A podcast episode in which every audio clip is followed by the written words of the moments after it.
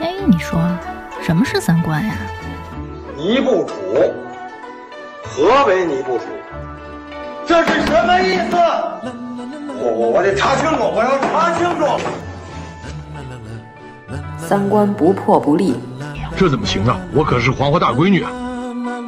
那我们的三观是对是错呀？对呀，怎么不对呢？你不给我面子，我可真的要发飙了！三观正，就是三观正好和我们一样呗。这些害群之马，不学无术。欢迎收听《一九八三毁三观》。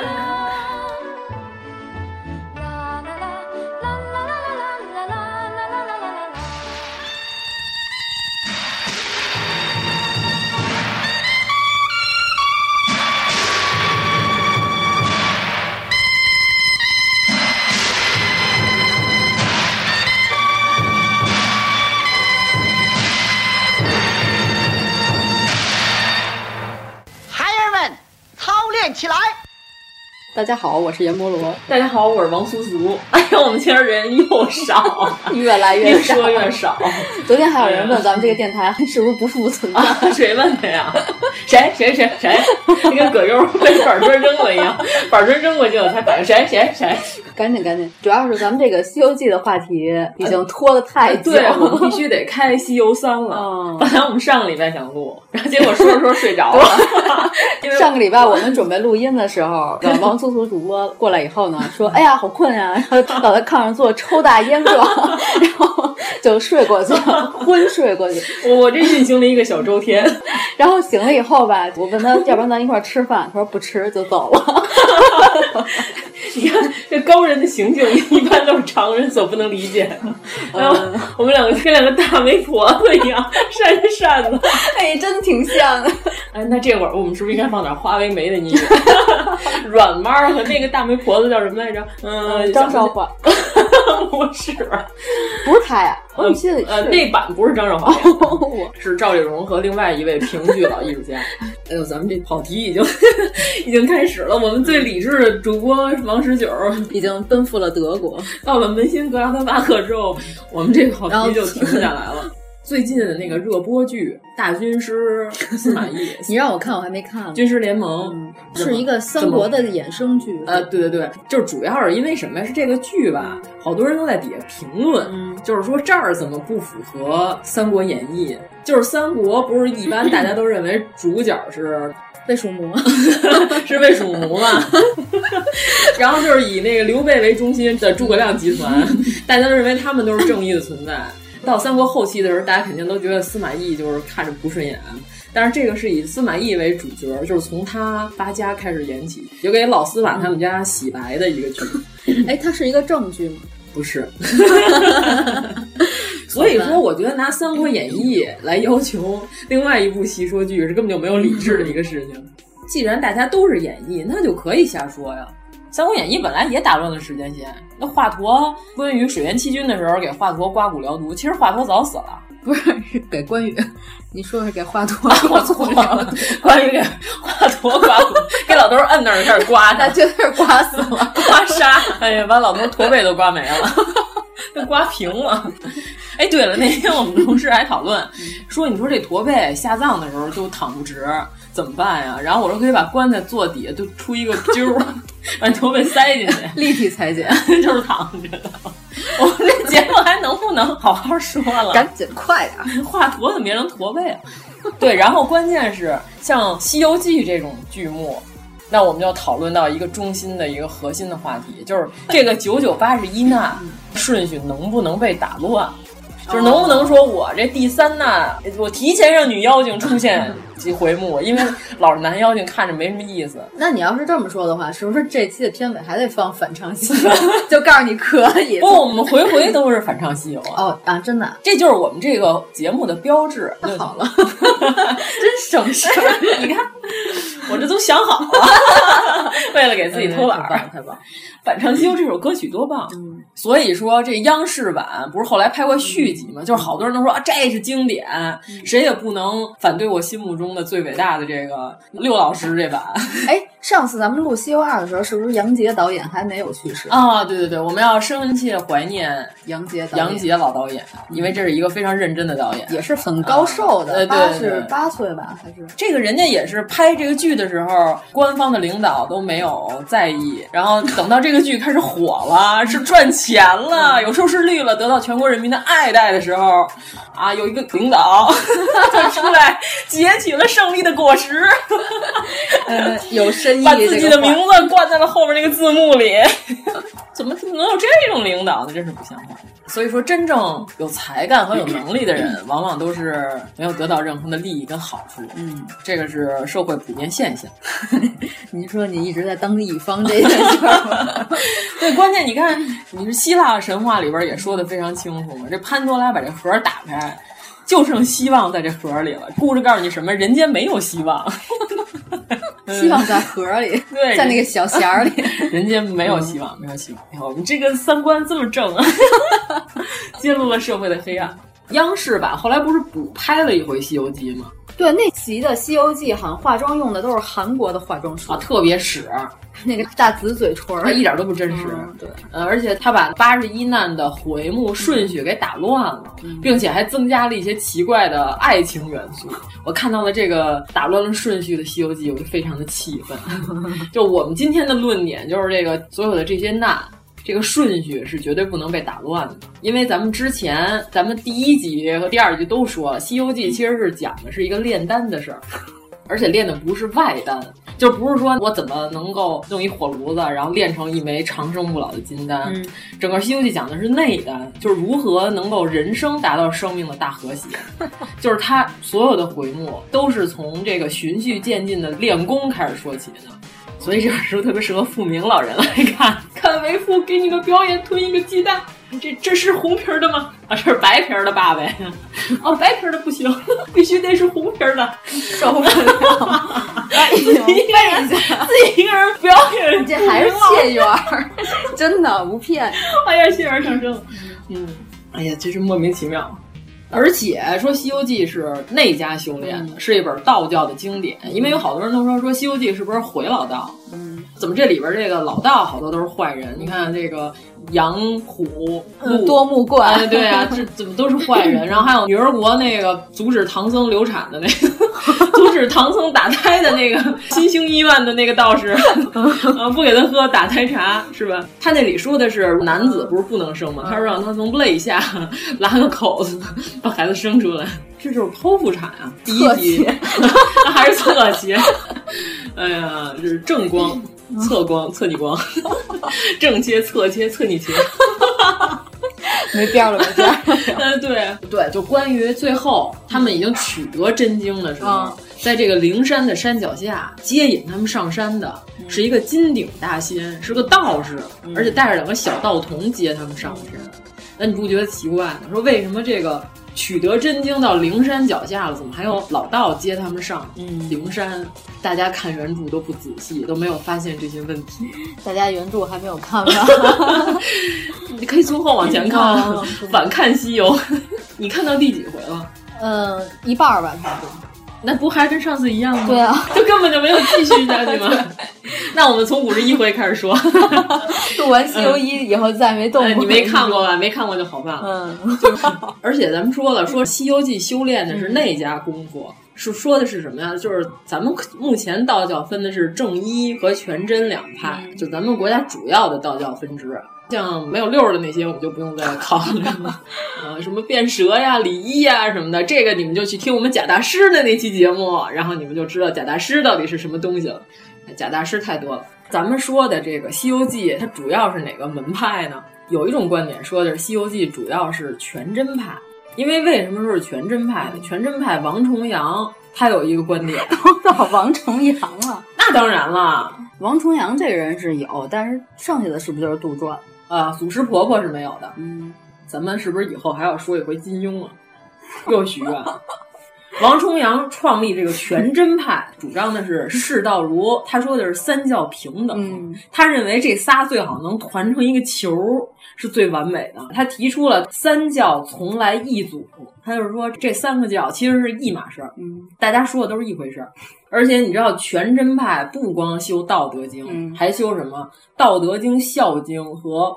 般若波罗蜜多心经是不是很奇怪？咦，老道居然要修这个经？哎，这个经不是佛教的吗？对对对对对，这个经是佛教的。但是王重阳认为这个经很重要，而且这个经在《西游记》里也很重要。就乌巢禅师、啊、教唐僧啊，一直都在说：“我这个是多心经，我这是心经。”就是中间这个多心经这东西一直出现了好多回。就是唐僧比较多心。对，到车迟国的时候，不是要吃小孩的心吗？中间不是说要改吃唐僧的心，嗯、然后孙悟空变成唐僧了，然后还说我这儿有好多好多心，哦、掏出来了好多颗，然后说就是没有黑心，然后这个就是多心，而且这个全文里一直都说的是什么世道如融合，大融合，嗯，就是从来都没有说要贬低谁或者抬高谁，像网上那些键盘侠就不一样，就是我要说这东西好，我就得说哼。比什么什么差远了，这这句是不是缺的？就比如说，我要喜欢邓紫棋，嗯、我就非得在那评论里写，哼，比蔡依林差远了。哦，就是说，你要是看不惯，你可以自己默默的说，对、啊，但是你非得告诉，而且还要冲到别人的贴吧底下留言。就是王重阳认为说，佛教经典居然是一个必修的经典。他说，修道啊，就是修心，就是嗯、呃，全真派主张的是禁欲一派。就是不能娶媳妇儿，所以说林朝英没有搞定王重阳也是有道理。嗯，但是新版的那个《射雕》里边那王重阳长得太帅，就是那个韩栋演的那个，哦、一句台词都没有，从棺材里蹦出来，然后点了老毒物脑门一下，然后就圆寂了。哎，你还别说，他粘上胡子以后，没有胡子要帅，帅多了。我、嗯、就是那个视频当天就上热搜了，大家都说哇塞，帅炸心肝啊！啊，演员是不是应该请化妆师吃饭？要给化妆师跪下都得，感谢你的大恩大德，再造父母之恩。就是韩栋也还挺帅的。咱们的听众啊，如果要是有兴趣的话，可以去搜一下新版的《射雕》，就只搜那个韩栋演的王重阳从棺材里蹦出来那段，就看这好几分钟啊。这里边有打雷闪电制造气氛，然后还有屋里那些幡儿在风中飞，大概有一分多钟。嗯，这这确实非常美好。你看，我从来都不比较，我不会说，哼，还不如黄日华演的呢。时代在进步，社会在发展，一定是新的事物，也不一定比旧的事物好。就是咱们刚刚说的全真教，说的就是他主张的是修道，就是要修心。你看，整个《西游记》从头到尾都是孙悟空带着这个整个团队，然后在进化，在修心。就是凡是心不宁静的时候，就出事儿。唐僧一饿。就是心不宁静了。全真教什么呀？就是不崇尚福禄，不是黄白炼丹之术。就全真教，其实人家不是以炼丹为主的，他也不是说那个我给你画个符吧，我怎么怎么着。虽然现在白云观已经开始卖符了，白云观每年大年初一开始、嗯、那个卖那个现写的符、呃，对对对，现写的符字儿。对，也卖其他的一些佛啊，但是其实人家原教旨说的是，嗯，人家不崇尚这个，就跟佛教最先开始，嗯，人家释迦牟尼也是，人家能结婚，能娶媳妇儿生孩子去，但是他后来他抛弃了他的家庭，这点我们就是以后再详细的说。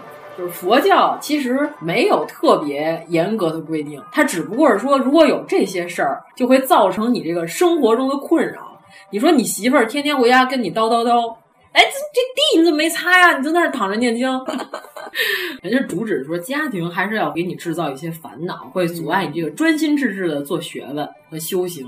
但是如果你的家庭非常和睦，也是对你修行是有裨益的呀。不然你这衣来伸手，饭来张口的，谁给你做饭、嗯、是吧？谁给你洗衣服？《红楼梦》里不是有一个炼丹的大爷吗？啊，对。当然你可以当苦行僧，身上就缠着一条布。抹着骨灰，呼呼着麻，然后在恒河边儿照一张相五块钱。哎呀，我觉得要钱太不好了，主要是为什么呀？你说的是修内丹，嗯、这是看不出来呀。你说你活五百岁，谁信呢？那会儿又没有户口本，又没有身份证，又没有派出所给你记录出生证明什么的，那人家只有说弄出一实体的单来，才能忽悠住那些老百姓的。是吧？就吃了这个，你就怎么怎么怎么着。《西游记》网上有一个说法，大家有兴趣可以网上找找。这个人叫李安刚，虽然他的名字叫的听起来非常的东三省，铁姑娘刚小伙儿。李安刚大师这本书叫什么呢？推荐一下啊！这本书叫《李安刚批评西游记》，就是我们这个节目里头的有好多理论也是学习了李大师。你有新版是吗？啊，我从网上当的电子版，到时候那个大家有兴趣呢，也可以加我们的群，我把这个传给大家。我估计《西游记》原著你们看不完的话，这个你们看起来就更烦了，跟没说一样。嗯，对。有很多批评的版本。第一期节目我们介绍李卓物啊、正道本啊，千万不要看巫闲云版。巫闲云那个也不能说全是歪理邪说吧，有百分之十是好的，剩下百分之九十都是歪理邪说。那造型确实很像 大媒婆子。哎，有没有瓜子儿啊？哎呀，我下次再准备。大媒婆子啊，对。然后呢，这个李安刚他说什么呀？他提出了一个理论，他说啊，《西游记》有一个原型叫“性命双修，万神归止”。这这个书听着就有点像邪 邪教，但是是一本比较正常的书籍，是一本讲这个内丹修炼的一本书。而且这个《西游记》，咱不是第一集说了吗？吴承恩老先生说他是《西游记》的作者。其实一直到五四运动之前，大家都认为《西游记》是丘处机写的，就是华阳洞天主人。嗯，但是后来呢，这个是鲁迅跟胡适两个人，就是非得说《西游记》是吴承恩写的。其实证据也不是很充足，大家只能说暂定是吴承恩所写。主要是为什么？就是好多人认为啊，传统文化的衰落。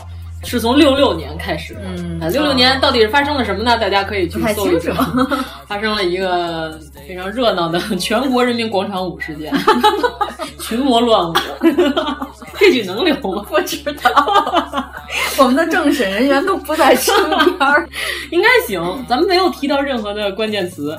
然后，其实传统文化的衰落并不是从六六年开始就衰落了，嗯，归根结底要赖谁呢？赖五四运动这帮人，嗯，胡适、鲁迅，哎，我们这么着骂人家这些大师是不是不太好？肯定会有他的铁粉过来骂你，肯定会有他铁粉说你也配说鲁迅说胡适，但是胡适自己的日记发表出来，不也就是说我要好好学习，不能浪费时光？第二天写打牌，第三天打牌，第四天还是打牌。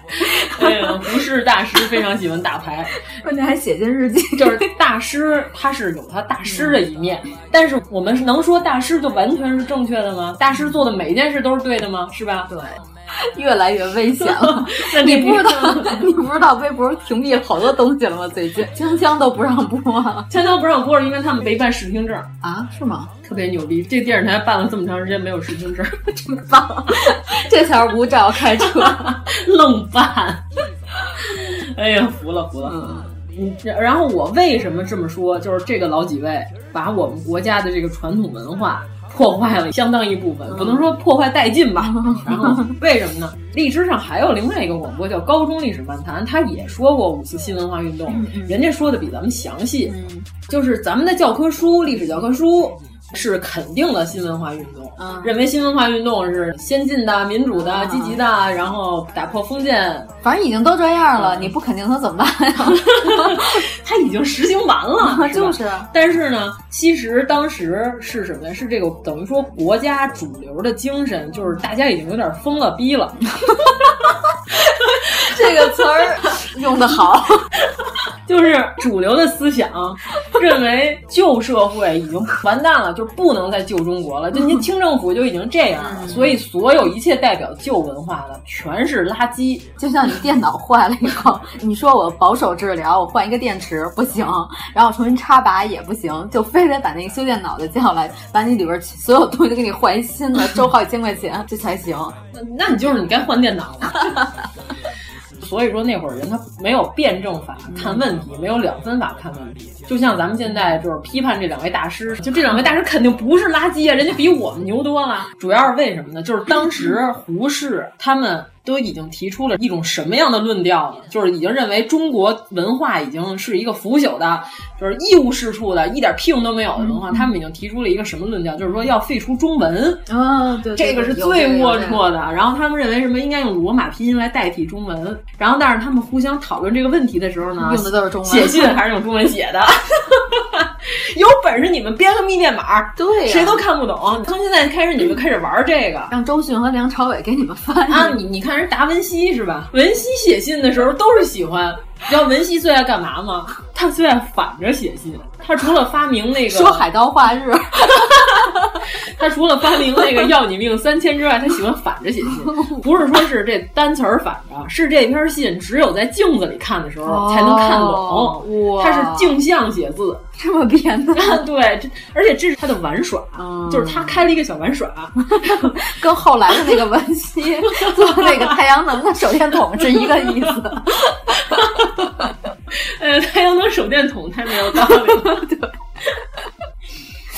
我们不是随便的批判这些大师啊。大师曾经说过，咱们举个例子啊，钱玄同在一九一八年四月给陈独秀的信里，《新青年》第四卷第四号里边还说了中国今后之文字问题。他在里边就是说，他说废孔学不可不先废汉文。他就是说，孔子一切都是缺的。那缺的起点是什么？就是因为这个东西都是汉字儿写的。他知不知道中华之统一就是靠了文字？这就是分裂国家，没错啊！这车不同文，书不同轨，这就要完蛋了。对呀，就是所以说我没文化，说白了不是，他是很有文化的，但是呢，他已经疯了逼了。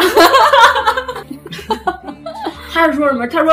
此种文字断断不能适用于二十一世纪之新时代。欲使中国不亡，欲使中国民族为二十世纪文明之民族，必以废孔学、灭道教为根本。其实是很偏激的。你看，他认为什么？他们认为中国文化根基是孔学跟道教，嗯、必须得先把这俩给灭了。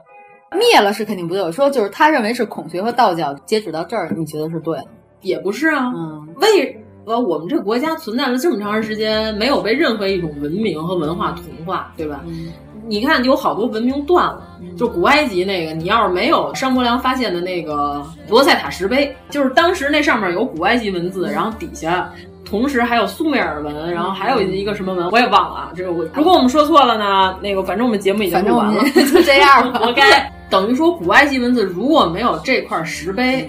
现在大家根本就看不懂，就等于说这个文明断了。嗯，你看是吧？你看，但是现在我们汉字我们还在使用，就是甭管这古籍古到什么程度啊，就是它是王八盖子上刻的，我们也能看懂，我们也能念得出来，我们也能破译。哎，其实现在普通的网络文，你要是拿给当年的胡适，他也看不懂啊，都是表情符号，都是更新了的语言。其实，嗯，对对对，呃，当然咱们后来有很多是日文的现代语，就直接。采用过来了，还用了中文发音，所以说日货你也是无法抵制的。能年龄奈，什么玩意儿？然后陈独秀，哎，咱这期录的是《西游记》吗？咱们现在说的是什么？为什么《西游记》被贬损为一部杂书？嗯，就是这得从五四新文化运动说起。嗯这是学问多大？哎，太大了！学富五车啊，这是 螳臂挡车。这到底念车还是念车啊？出车同轨，书同文，居同轨。陈独秀主张什么呀？陈独秀主张先废汉文，且存汉语，而改用罗马字母书制的办法。我极赞成。就是胡适，他说他认为陈独秀说的这个牛逼。就应该这么着，就是汉语我们可以先不废，因为短时间内可能大家交流起来有点困难，都写汉语拼音，十七马爸爸有点累。但是呢，我们这个汉文必须废了，我们要用罗马拼音代替。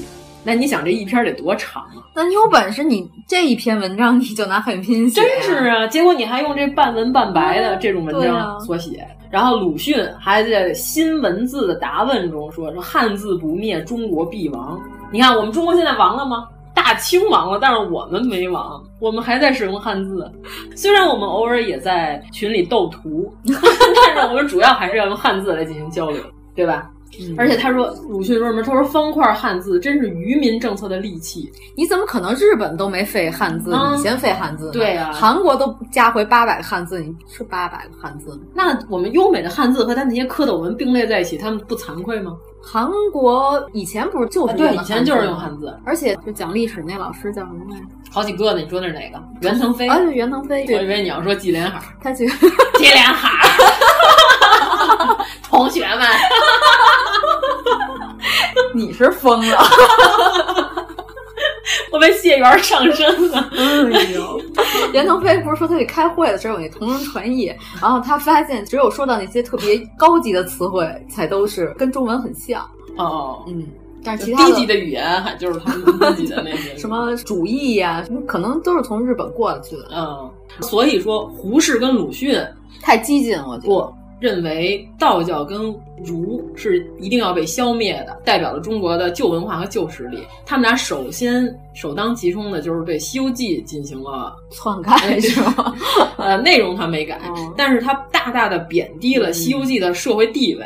他就认为什么《西游记》，你看就是一个吴承恩随便一个人写的杂记，嗯，就是杂书，全都是一些志怪内容。猴与猪神魔历险记，对啊，他就是说，你看这个就不高级，这有什么可高级的？就是等于说一下把《西游记》本来的面目就给去神化。还是找茬老人？谁？鲁迅呀？啊，对啊，他们俩愣给《西游记》摁了一个作者之后。胡适说的孙悟空的原型是哈努曼，嗯，鲁迅说的是那个乌奇纳，当然这俩都不太重要。他认为这个全真派道教的这个经典，号召大家修行本身，达到一个大层次、大境界的这本书，我就把他说的就是街边读物，知音。就是小孩看，就是给孩子看的。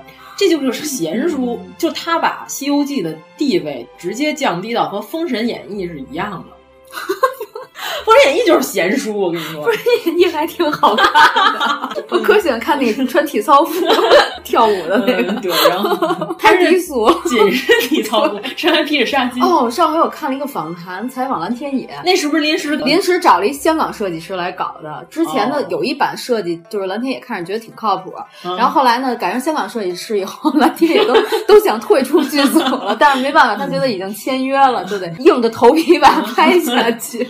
蓝天野拿到自己那身服装的时候就震惊了，他觉得他自己那身已经算很不错的了，就没有那么不靠谱。然后看到那两个双人舞，蓝天野老先生毅然决然的去演了茶馆。对。对，所以我说，好多人都说用《封神演义》来解释《西游记》，这简直就是什么呢？就是用郭敬明来解释金庸。啊，非常低档，哎呀，低档低档。当然了，《封神演义》虽然它的档次是郭敬明级别，但是我们更低，堵上你们的嘴，对，我们的境界更低。你们要是骂我们，你们就比我们境界还低。对，你骂我，你就境界比我还低，你急你急你急。我都躺着开始说《西游记》了，哎呦，这期真是没法要。所以说，这个鲁迅跟胡适就是猛烈的贬低《西游记》嗯。就如果说《西游记》历史地位如此之低，就是街边读物，就逗小孩玩的。然后你看，这大妖怪妖怪来了，然后把妖怪干死了，然后哎又来一波妖怪，我们又打死了。它怎么能并列为四大名著呢？就是类似打妖怪的有如此之多，对是吧？奥特曼，对，你看那个《绿野仙踪》是吧？怎么能与与与此相比呢？对吧？好吧，好吧。你说的是中国的《绿野仙踪》，我说的是中国的《绿野仙踪》哦。难道莫非我们还有听众不知道中国有一部章回目的小说，非常的龌龊，里边龌龊吗？嗯，还好吧。那里边有个太监，我觉得写的特别好，充满了一些奇情怪趣。嗯、这个是解闷儿读物，这个叫杂技。嗯、但是《西游记》不能称之为杂技，就《封神演义》那两个跳舞的紧身衣演员跳的舞也可以叫杂技。《西游记》因为全是动物，所以要称之为马戏。哎呀，我们不胡说八道。网上最爱讨论的一个话题是什么呀？哎，你看这个猴，他闹天宫的时候这么厉害，他怎么到了捉妖的时候谁都打不过呢？嗯，然后就有这种论调，就是说闹天宫的时候神仙都不出力，不出宫，不出力，出宫，我都没法接你这话，这么低俗。问题是从原文全书里你找不到证据、嗯、说这个神仙他真没卖力气，嗯、那太上老君都使出终极的法宝了，是吧？金刚镯都扔出来了，观世音都要拿玉净瓶啐他了，这能不是终极法宝吗？我觉得闹天宫那一段最热闹的一个人就是 太上老君，上蹿下跳的，又练猴又砸猴，魔鼠砸鸡。哎呀，对吧？然后好多人就说：“哎，你看，怎么到了后来打的时候，这连那个猪都能大战牛魔王、嗯、一天一夜，怎么猴跟牛魔王打的时候这么费劲？”哎，咱们这之前在节目里说了嘛？猪和牛其实是有一定联系的啊。对，咱们之前说过了，那个呃，咱们回头再好好说，好吧？就是第一回目，大家也好好说，大家也可以好好听听，因为我已经忘了我第一集说的是什么，时间太长。行吧，行吧，对吧？然后好多人都要讨论这个问题，嗯、但是你看，其实《西游记》它是严格的遵循了相生相克的这个理论，它不是说这猴谁都打不赢。它必须得是有相生相克理论。咱们随便找一个回目啊，就是说这个金兜山独角寺，嗯、就是那个青牛精，就是太上老君跑了的那个独角寺，它那个山不叫金兜山吗？嗯、但是它是太上老君的坐骑，跟兜率宫其实是有关系的，所以说它那个山叫金兜山，就是这东西它是也是有一定道理。第一集的时候不是说过禅宗的牧牛图吗？牧牛图的时候不就是说人牛俱不见才有妙处吗？这青牛精丢的时候，就是看他的那个小牧童睡着了，嗯、这个牛跑了，嗯、所以说这个处处都是典故。所以你想说的就是《西游记》所有的都是有内涵，不能瞎改。对，所以所有那些顺序都不能改变。他偷了太上老君的金刚圈，所有东西都能被他吸进去。嗯，就是你先开始看孙悟空打金刚圈，他打不过，把他的兵器吸走了。因为独角寺是青牛精，独角青牛它是属土的。丑土就跟沙僧是一个属性，对黄婆嘛，嗯、所以说他是属土的。嗯、孙悟空咱们之前说了，他是金火，对吧？他是心脏，但是金不克土，他那个兵器不能搞定。嗯、所以说这孙悟空他那个棍儿上来就被他那金刚镯给吸走了。他上天请的是李天王跟哪吒，李天王属火。哪吒属水，水火哪吒怎么会属水？因为闹海。对啊，因为他在闹海。你就这么听吧，凑合着吧。你闹是按金木水火土。对啊，好像是这么这么个意思。所以金吒应该属金，木就是属木。对，然后到哪吒这儿应该是属。你别质疑我，咱们就这么弄说。好吧，好吧，对，要不然这进行不下去。就金吒、木吒，嗯，金木水其实应该是水。但是他后来又没有生火和土，就属水吧，闹海的嘛。就是李天王属火，哪吒属水，嗯、然后这俩人到那儿也把他们俩的兵器给收走了，嗯、等于说他们俩也克制不住土，嗯、因为水跟火是不能克土的，只有木才能克土。哦，然后后来孙悟空又请了谁？火德真君和水德真君，嗯、结果这俩人还是干不过，因为他这五行就根本就不对。之后又请了两个雷公，也把他们俩的兵器给收走了。到最后，他去西天灵山要的那个金丹砂，不是金刚砂，拉着手指，滴着点粉的。这个金丹砂也是属金，它根本就不能克制住这个青牛精这独角四的这个属性。一直到最后什么，太上老君来了，他用了一件法宝制住这只青牛，他用的是芭蕉扇啊，芭蕉扇是属木的，木克的，他就扇了一下，直接就把这青牛就现出了原形。但是电视剧好像太上老君就喊的是孽畜，然后就现出了原形。每一个神仙都是喊孽畜，其实心里想的是 baby。西西，你跑哪儿去了？都把妈咪急死了。妈咪对不起你啊！来，妈妈抱，让妈咪看看。来，乖，你瘦了。就只有芭蕉扇才能一下让那独角寺现出原形。其实这说的就是五行相克的道理。这么说就说得通了，对吧？你就那你说啊，这孙悟空这本事怎么这么次，连个独角寺都打不过？孙悟空要早知道这事儿，就直接请木吒。孙悟空要是早知道这事，直接拿筷子揍他。他那如意金箍棒是个定海神针，是个神铁，对他当然就打不过这个青牛。还有，咱再随便说一个，这个女儿国里边这如意真仙 是谁来着？他们怀孕了，嗯要去吃打胎茶。这个如意真仙哦，是是那个井里头的那个，我就是看着那口井叫什么什么井来着？哎呀，想不起来了，打胎井。哦，那个叫谢阳山的如意真仙，就是他要是把那个井水给他师傅，他师傅就直接把那个胎给化了，然后就结束了这个任务。然后这个人好像跟孙悟空有仇，因为他的外甥是红孩儿。他不是说了，他上来就问你是不是孙悟空，然后孙悟空还得确认了一下，就是我。他以为碰上熟人了呢，还挺高兴。真是个庞大的家族体系。请问你是孙悟空吗？我是，是我是我说。哎呀，提起这个人，恨得我牙根直痒痒。孙悟空跟贾志新一样，当时 盘条，真的是盘条。就这《如意真仙》这个原文里写的。呃，电视剧里表现的好是孙悟空一下就给他揍死了，嗯、但是呢，原文里说的什么？这如意真仙啊，在孙悟空刚要打水的时候，如意真仙使的是两个钩，直接就给他腿给他勾倒，对对对对。然后孙悟空永远都打不着这个水，嗯，这个表现的场面什么？如意真仙它是泄阳的，泄阳山对吧？哦、它是个极阴的东西，然后孙悟空呢，他又是极阳的。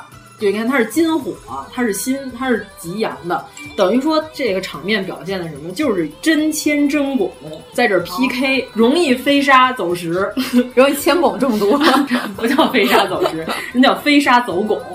飞沙走石是猪八戒出场，看飞沙走石，人叫飞沙走汞。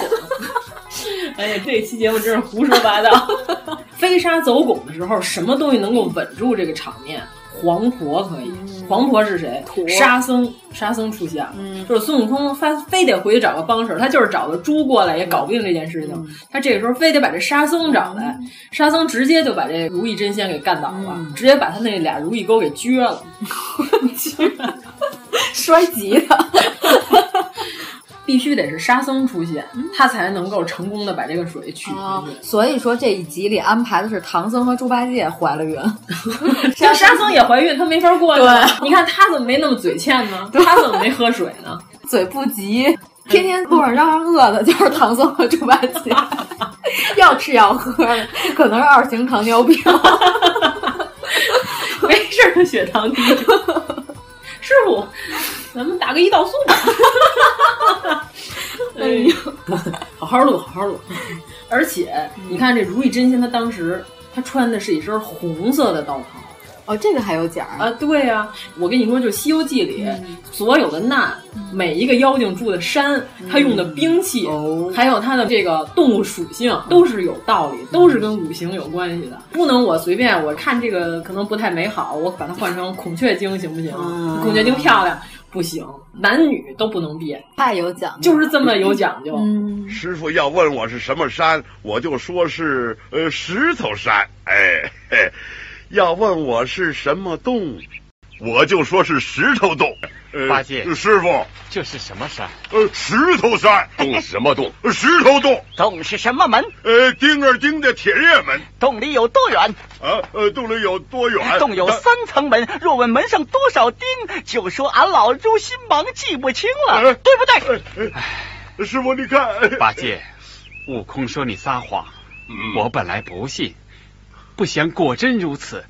其实该打，好，因为他是谢阳山，啊、所以他穿这身红，他要跟这个真阳对应，嗯、所以他穿了一身红。而且他们他外甥是红孩儿，嗯、红孩儿也是赤子差女婴儿里的婴儿，所以他也是红色的。他们都是追梦赤子心那块，希望不在人间，可是 向前跑那块，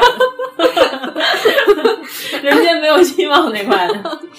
对，所以他们都是红色的。那咱们就说到了，说这《西游记》里所有的这些其实全是密码。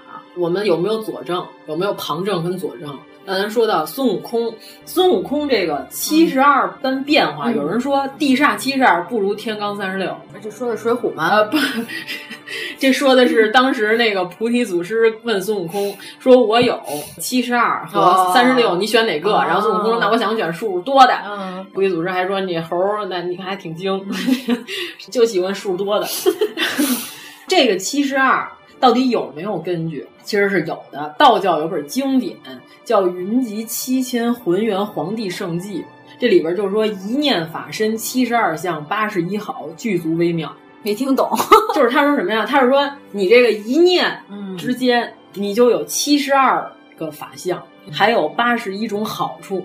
然后，然后刚说这两句话，如果拿电影拍出来，应该挺震撼，就特别变化，对对对，特别灿烂，跟皮皮虾看到的世界 对对对，皮皮虾好羡慕皮皮虾啊！皮皮虾的视觉神经是人类的幺零零八六倍，它有十四个视锥神经，对，所以它视每天都跟呼麻一样。然后它就说明什么呀？法身就是七十二相，嗯。就是七十二种心理特点，而且心理活动就是形成一个念头。跟斗云就是一个念头十万八千里，西天到东土也是十万八千里，唐僧就得走那么长时间，孙悟空一个念头就能到。嗯而且咱们刚才不是说了吗？王重阳主张的是世道儒三教合一，这个就要说到一点，就是孙悟空他有很多的人生经历和六祖慧能特别的一致，就是孙悟空的原型是六祖慧能其中一部分。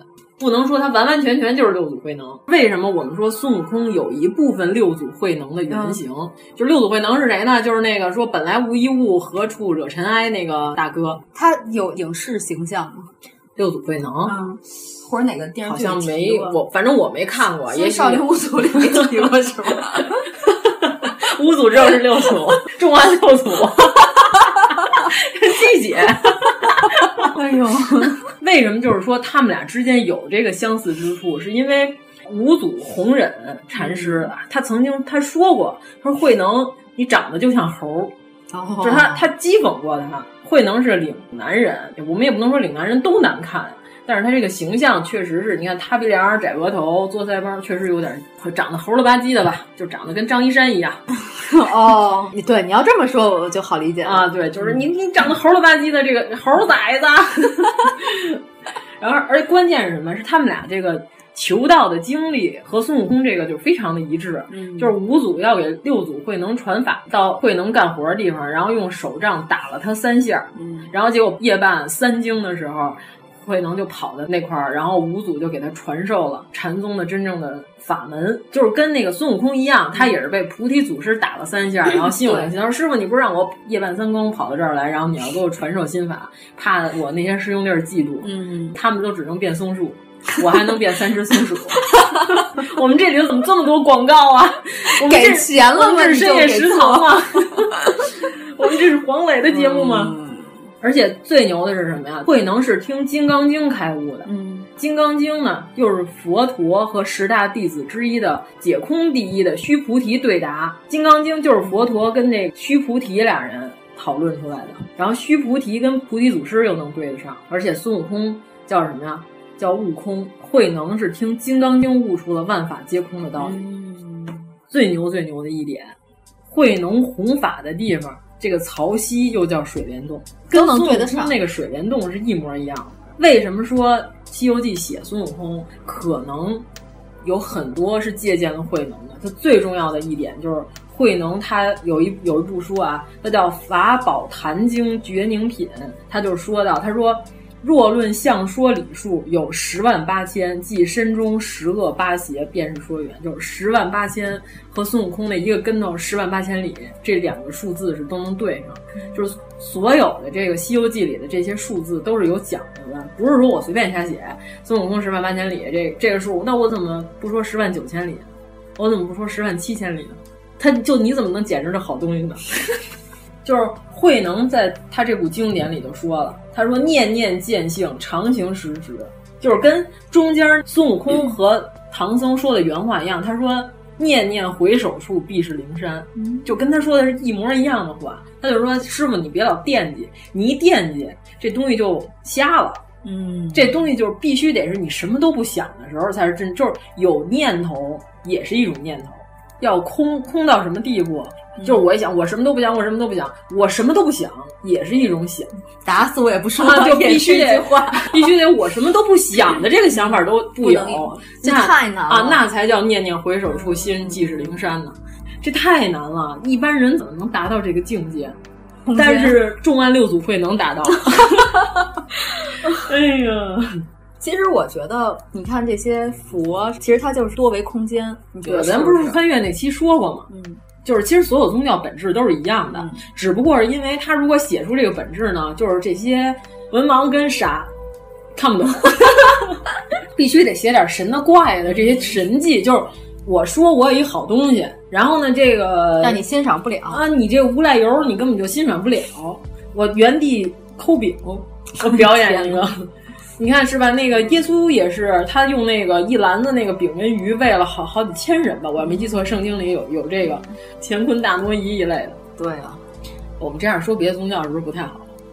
就是我必须得展示点神迹，我才能忽悠住你。但我就说神迹的本质可能就是和多维空间有关。嗯，但是也可能呢，神迹就是完全瞎写的，就是我就是为了先忽悠住你，你才能好好坐着听我说话。没错，就是我得先抽你一大嘴巴，不然你你就老跟我递葛，不然大师都是怎么产生的？为什么要变蛇？对呀、啊，就跟大街上那个撂地卖艺，你要听我说相声，我得先来一个定场诗，我得先唱一段太平歌词，才能把这个人给稳住。先有魔术和杂技啊，才能有一些高雅的艺术，对，才能别开生面。咱再说一个，就《西游记》里重要的数字，咱刚才说这个七十二跟十万八特别重要，还有如意金箍棒一万三千五百斤，嗯，对吧？这个数字，《黄帝内经》里边说的，《黄帝八十一难经》上面说，人昼夜呼吸一万三千五百息，就是人每天呼吸就是。一万三千五百，诸真圣胎神用诀海禅之胎息诀里说，他说凡一昼一夜一万三千五百息，常常口鼻中泄了真气。这个一万三千五百，就是说的是他这根如意金箍棒这个数字也特别的重要。他说的是人一夜，就是一昼夜，就是一天，一天我要呼吸这么多下。嗯。咱们讨论的谁厉害谁不厉害，这个非常初级，非常幼稚，就只有小学生才会讨论这种问题。咱们就不要讨论了，因为那天咱们在群里是谁我忘了发了一个，说是是谁在说《西游记》，说《西游记》里最厉害的是蝎子精，凭什么？你好好看原著了吗？凭什么蝎子精就是最厉害的？还老拿《封神演义》解释《西游记》，好像说的是。因为蝎子精遮过如来，所以蝎子精是《西游记》里最厉害的。我鄙夷的眼神。那咱们要是从九九八十一难开始说起，咱们这期是不是得改名叫受难记，不能叫捉妖记？嗯，那咱们就随便先挑几难吧，就是热门的几难。热门灾害。你看，最后唐僧修炼完了之后，他不是肉身随河飘走了，嗯、然后他那几个徒弟还特别高兴，他先开始还感到有些恐惧。人的肉体凡胎脱壳之后，嗯、然后才能修炼成大道正果。所以说，唐僧要叫金蝉子，就是金蝉脱壳，是这个哦，这个意思。就是所有的这些外号也不是瞎起的。就就胡同口老刘，你这个文字狱，胡同口老刘头这些没有用的东西是不会出现在《西游记》里的。我们要宣传的中心思想是什么？就是《西游记》里就是总钻风跟小钻风的名字起的都是有一定道理的。它并不比《红楼梦》不严对对对对，《红楼梦》里你看草灰蛇线有很多重要的情节，其实《西游记》里华严洞天主人名字太长了，并不是华老师 随便瞎写的。我想写这个妖怪穿个红的就穿个红的，我想写穿绿的就穿绿的，并不是这样。它所有的都是跟五行相克，嗯、全都是有息息相关的道理的。女儿国那段讲的道教的阴阳相配，但是人全真教主张的是要禁欲啊，不要娶妻，女性修炼也不要找老公。他人家说的这个阴阳相配，不是说我一写阴阳相配，你就真找一个实体，这你是浅薄浅薄，你知道吗？太薄了，薄药十分之薄。人家说的是人身体里的阴阳要和谐，嗯、要调和。嗯，这段大家都说女儿国国王跟唐僧是专业 CP，嗯，其实是不是的？因为女儿国国王他是西凉女儿国，西凉国是什么呀？西属金，对吧？唐僧是从哪儿来的？他唐僧是土东土大唐而来，他是属木的。嗯，这金木它怎么能相配呢？它本来就不相容，所以说他们俩肯定成不了。而且金克木。是吧？啊，他本来就是克它的，就不好使。女大三抱金砖，猴骑羊盖新房，鸡猴不到头。然后就是刚才咱们说的那个李安刚老先生，他那个文章里头啊，有一段我有点没太看明白，主要是因为他说房中术这段我没看过。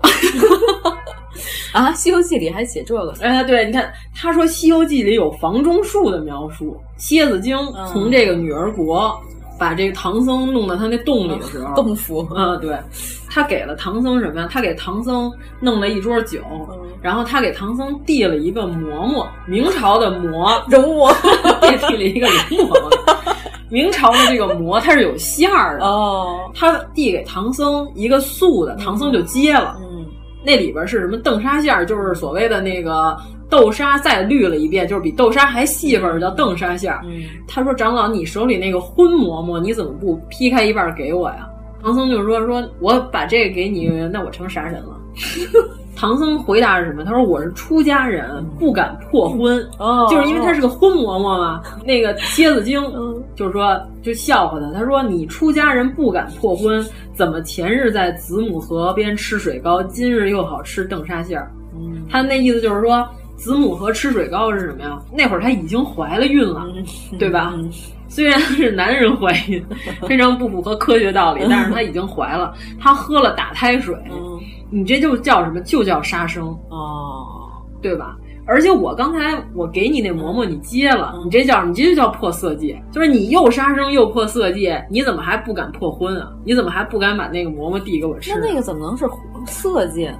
就是唐僧女的给唐僧这会儿心理活动是什么呀？原著里写，我不能把这妖精给惹急了，哦、万一他要揍我怎么办呢？我又打不过。我假装虚伪仪，我先、嗯、他递给我什么，我假装跟他好，我就接过来。嗯、然后，但是我我不跟他互动就行了，他跟我互动了，我都接招，但是我不出招。这蝎子精怎么说呢？在脚理这个方面还是非常有一定造诣的。他说我出招你接，你这就已经算是动心了。奇葩辩手，对啊，对方辩友。我已经出招，你已经接招了。你这种行为跟破色戒没有什么区别，已经完成了一半了。对啊，但你为什么不再把那个荤馍馍递给我呢？嗯、然后结果唐僧这时候，唐僧又说什么？他说。水高船去急，沙陷马行时。这个时候的孙悟空的反应是非常奇怪的。嗯、孙悟空反应他说什么呀？孙悟空是说说他格子眼里听着两个言语相攀，恐怕师傅乱了真性，就是他感觉师傅要出事儿了。按这个李安刚他说说这两句话是说房中秘术的两个暗语切口啊，但是呢，我查了半天在网上我没有查到。确实，因为这个一搜就全是一些黄网。天，咱们国家这个网络文学水平和造诣也不是非常高的，嗯、搜完了也没有搜出来。但是根据孙悟空的这个反应来看，嗯、这两句话应该是非常紧急。就当时猴就急了，猴说：“师傅要出事儿！”当机立断，直接就现出原形，直接棒喝。他原来变成了一个什么来着？你有印象吗？我我还得再看一下原著，好吧，因为。猴子变的那些东西也是有讲究的，这个以后我们也要在节目里说。我们先留个扣，苍蝇、蜜蜂都不能混、啊，对，七十二变都不能瞎弄。蜜蜂也是有一种说法，嗯、并不是瞎变。所以我就特别想知道，就是如果咱们听众里有人研究这个，咱们听众里有人研究房中术也非常奇怪。都听你在这儿喷了，就没人研究了。呃，这有如果说咱们听众里有高人，知道这两句话到底是怎么解释，然后给我们讲一下。因为我表面上看的唐僧应该是在拒绝蝎子精，嗯、就是他水高船去急，沙陷马行时，那意思应该就是说，那我是没有办法，我碰到了这些事儿，所以我才困在你这个地方。但是这个李安刚听说非得说这句话是房中术，那我就是非常好奇，我也想知道这句话是什么意思。他这样判断是因为觉得猴急了，所以不，他批评《西游记》那本书底下的注解里特意标注了、嗯、这两句乃房中密语，就是房中术的。哦、他已经确认了这两句。对对对对，嗯、就是切口，嗯、就跟那个天王盖地虎，下一句必须对宝塔镇河妖。就是说，唐僧说完这句话，马上就要出事儿了。孙悟空当时就给他摁那儿了。这两句话就是我特别好奇，非常想知道。琵琶精这段其实蝎子精是呃呃，对，他说的是因为蝎子精的形状像琵琶，就是说这个《西游记》整个到了蝎子精这个回目，应该是五十三回还是五十四回啊？然后到了这个回目的时候呢，整个真气运行的时候就到肺了，修炼内丹，肺部最容易出事儿，最容易走邪气，而且这蝎子精它是要配唐僧的元阳，它是至阴之物，嗯，所以这个时候就是治住蝎子精，孙悟空为什么治不住他？必须得是卯日星官出场，卯日星官是公鸡，公鸡是司辰的，就是吉阳才能克住这个至阴，哦、所以必须得是卯日星官李维嘉出场，才能够干死蝎子精。呃，哦，不是因为那个现实生活中鸡能吃蝎子，所以现实生活中鸡也不吃蝎子吧？没试过，但是我觉得鸡，反正就是看见地上有东西它就多呗。我觉得如果说真的生活中的鸡，应该会被蝎子蛰死。反正动物世界我好像忘了，因为蝎子的天敌是不是应该是丁满？对对对对，是应该是丁满。嗯，但是你说那是非洲产的，非洲产的不知道。咱们国产的蝎子都小，嗯、非洲的那个都又大又黑。那属鸡的和天蝎座的能结婚吗？不是一个系统，没关系。就是真假悟空出事之前，是因为孙悟空打死了一堆盗贼、一堆草寇，嗯、唐僧又嘚嘚他，然后叨逼叨之后，孙悟空发狠了，受不了，他直接拿了其中一个草寇的人头，嗯、你想他多狠吗？他拿人头啪一下扔唐僧面前，然后唐僧害怕。孙悟空好干这个，我跟你说，白骨精那集，他不是最后白骨夫人 变成骷髅以后，也是孙悟空扔唐僧面前，还玩他脑袋。对，关键这块是什么呀？他们是在哪儿遇的贼？是杨家庄，分析什么木才能生心火，嗯、所以他就是叫木易杨，必须得姓这个姓。我不是瞎写，不是李家庄，哦、李家庄可能也姓，因为木子李，但是杨家庄能够直接就是表现成木生心火。嗯，这个猴他这会儿就急了，他一生气把所有这些人都干死之后。他就跑了。猴是什么？咱们第一回说他是取经队伍里的真心，嗯，真心一跑，假心就要来了，就就要生二心。所以说那个假悟空就出现了。那个有人分析说，孙悟空跟假悟空是俩猴，假悟空是六耳猕猴，然后真悟空是喜马拉雅山的。真悟空去札幌泡澡了，真悟空是去做齐天大圣会虎鲨了。真悟空是大雪山的猕猴，假悟空是喜马拉雅山的六耳猴。那个日本 是生吃的专家，还是流行？比如说真心被贬，二心就会出现了。所以说这假悟空其实就是真悟空的二心。嗯哦，因为咱们不是第一集说了嘛，当时如来佛临时编了个名儿，说他是六耳猕猴，嗯、是因为原来菩提祖师也跟孙悟空说过，说此处再无六耳，就咱俩人儿，嗯，咱俩就说点掏心窝子的，这么个六耳，对，就是六耳猕猴那个六耳是这么个六耳，就是暗示如来佛其实就是。菩提祖师，因为咱刚才说了，孙悟空有一部分形象是借鉴六祖慧能，嗯，他的祖师其实就是释迦牟尼嘛，就是佛祖。就不管什么佛教徒，你都可以说自己的祖师就是释迦牟尼。原文里头说了，说咱们怎么判定这真假悟空啊？那我们就都念紧箍咒，结果俩猴都疼。按说应该是假悟空的紧箍咒就不好使，嗯，但是他还是头疼。但他不是装的吗？你说的是电视剧吧？不是，他可以装啊。他为了不戳破自己的身份，但是可以把他们俩分别。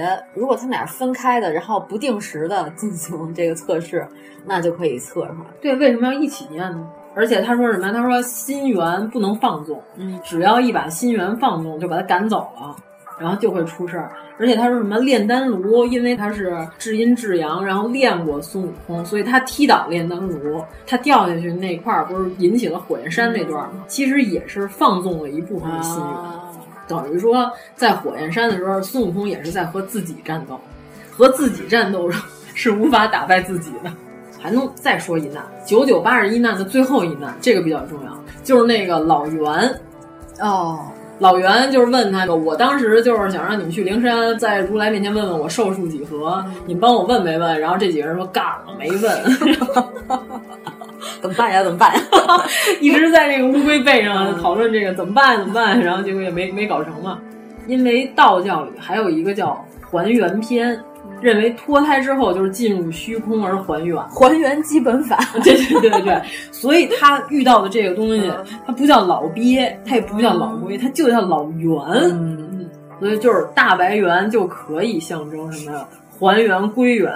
而且你看这个大水源，这个老猿，它是住在河里，嗯，它是什么呀？水由金生，对吧？嗯，金生水，这大家都知道。金为水母，母引子胎；水为金子。子藏母包，所以说就是这老袁必须得是他负责驮这帮人。你看他取经是从东到西，嗯、对吧？西为乾，嗯，东为坤，嗯、对吧？其实就是乾坤相交，整个他这过程说的就是一个人整个乾坤相交修炼的一个过程。那像咱们这种过了十二点都不愿意睡觉的人，是不是就白看《？咱们每天都是乾坤颠倒。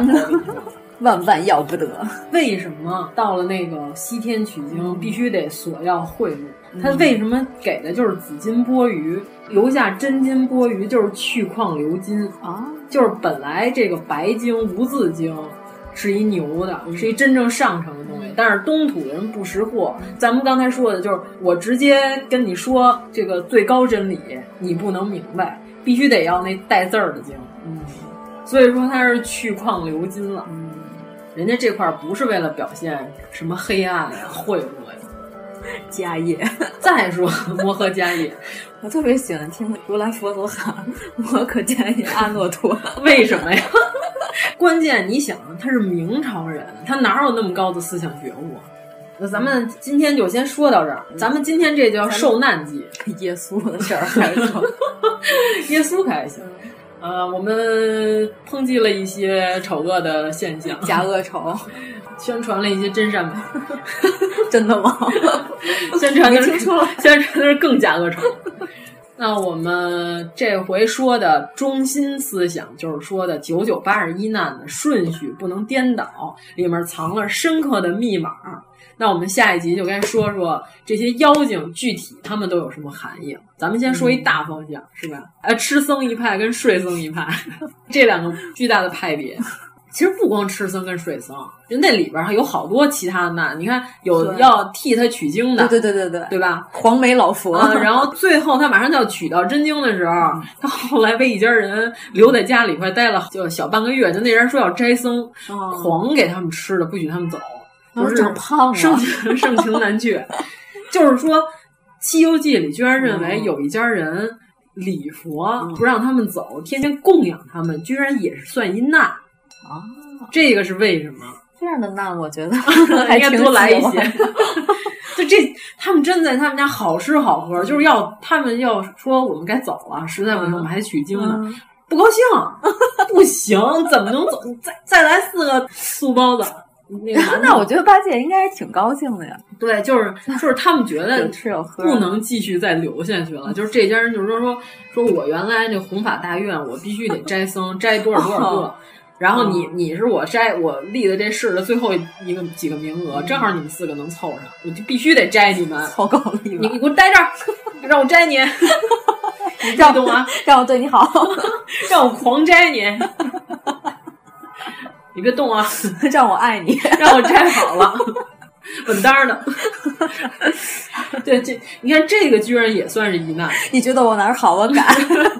是吧？就不可思议，就为为什么会发生这种事情？嗯，我想想还有什么不可思议的呢？这家人不是那种说，哎呀，我就客情留他们一下，他们还真留下了，那四个臭不要脸。不是，就是他们打算走了，每次都是婉拒都走不了，就狂让他们留下，婉拒变成晚宴。按说你看这个应该不叫难，但是不行，这也是一难。很很尴尬，对啊，而且摘完了，摘完了晚上就让强盗杀了。哦哇，就是他们终于走了，然后后来就被强盗杀死了。呃，这个后来那个央视新版的《西游记》里头有，哎，新版《西游记》是也是杨洁导的吗？应该不是了，应该是。那怎么同样一个人能导出差别这么大的《西游记》？其实吧，剧情上我觉得是是 OK 的，是和原先是一脉相承的，但是就是化妆那些全改了。可能他又要加一些市场运作，嗯、但是加了好多没有必要的东西，什么孔雀公主又喜欢唐僧吧，什么乱七八糟的，嗯，凑时长，跟咱们一样。对呀、啊，那你要说大鹏是如来的舅舅，那孔雀那那那里不是不是那个 煎饼侠的大鹏？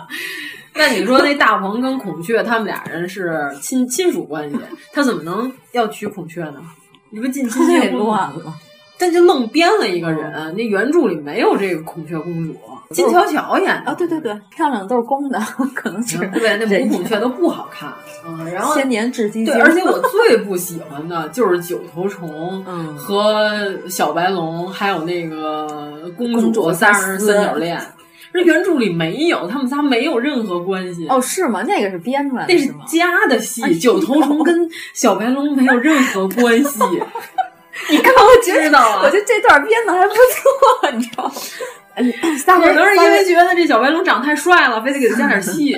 三人颜值都还可以。对，但是这段没有，就是原著里他们俩没有三角恋，没有撕逼剧情。这个完全是加的。九头虫那个发卡多好看，还能颤抖，特别复古，vintage。嗯嗯，两版九头虫不是一个人演的，就是在小白龙回忆他那个为什么要烧他那个哦珠子的第二集里也有九头对虫，那个剧情就是他加的。哦他说他因为他要结婚，然后公主跟九头虫好了，他一生气，嘡把那给踢倒了，然后烧了。这原著里没有这段，但是如果说你完全按照这个《西游记》主旨拍呢，我觉得就是一个宗教宣传片，可能也不能过审。可能是一个应该在中央七套那个养猪节目里播出。第一趴是养猪，第二趴是炼丹。哎呀，太奇怪了！野生动物的驯养。所以大家要是那个好好的看看《西游记》，《西游记》里头还是有非常多的一些细节值得我们去关注。那我们下回就要讲《捉妖记》。嗯，你这结尾太假正经了。那你给我给我配一段假惺惺白光唱的，然后一拍脑门，啪啪啪，三道白光，白光可厉害，白光是民国的时候一个大歌星，可以结大尾国期间。结尾是反唱西游，不是假惺惺，好吧？如果您喜欢我们的节目，请在微博和微信公众号搜索“一九八三毁三观”，给我们留言，告诉我们你的三观故事。唐僧取经西天还，一番阴谋归长安。棋盘为地，自为天，唯独